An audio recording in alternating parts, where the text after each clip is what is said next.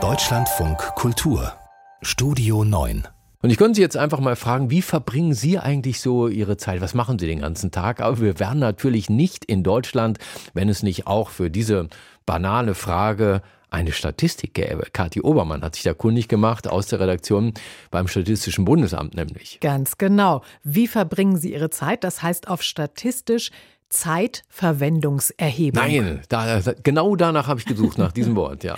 ja, also präzise nach wissenschaftlichen Kriterien und in regelmäßigen Abständen, nämlich alle zehn Jahre, wird die Zeitverwendung der Deutschen vom Statistischen Bundesamt vermessen. Nein, das denkst du dir aus. Nein, das denke ich mir nicht aus. Heute um zehn werden die Ergebnisse bekannt gegeben. Pah, interessiert das denn überhaupt irgendwen? Ich meine, wir wissen ja alle, wie wir unsere Zeit verbringen. das denkst du. Mhm. Äh, sogar sehr viele interessiert das. Die Zeitverwendung, die hat sich äh, seit den 50er Jahren ja massiv verändert. Das sagt sehr viel über unser Konsumverhalten aus. Wir bringen ja, verbringen ja inzwischen mehrere Stunden täglich statt mit smarten Gesprächspartnern, mit smarter Technik und das ist für den Handel hochinteressant. Mhm. Moment, ich muss mal immer eine E-Mail checken. Achso, du bist noch da.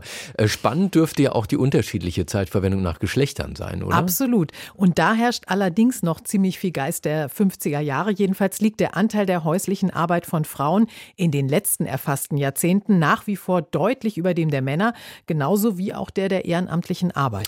Ich könnte mir vorstellen, man würde sich ziemlich erschrecken, wenn man den eigenen Zeitumgang mal statistisch ausgewertet vor sich sehen würde, oder? Möglicherweise. Also du kannst es ja mal ausprobieren. Dafür müsstest du drei Tage lang aufschreiben, wann du was machst. So erheben die Profis diese Daten auch.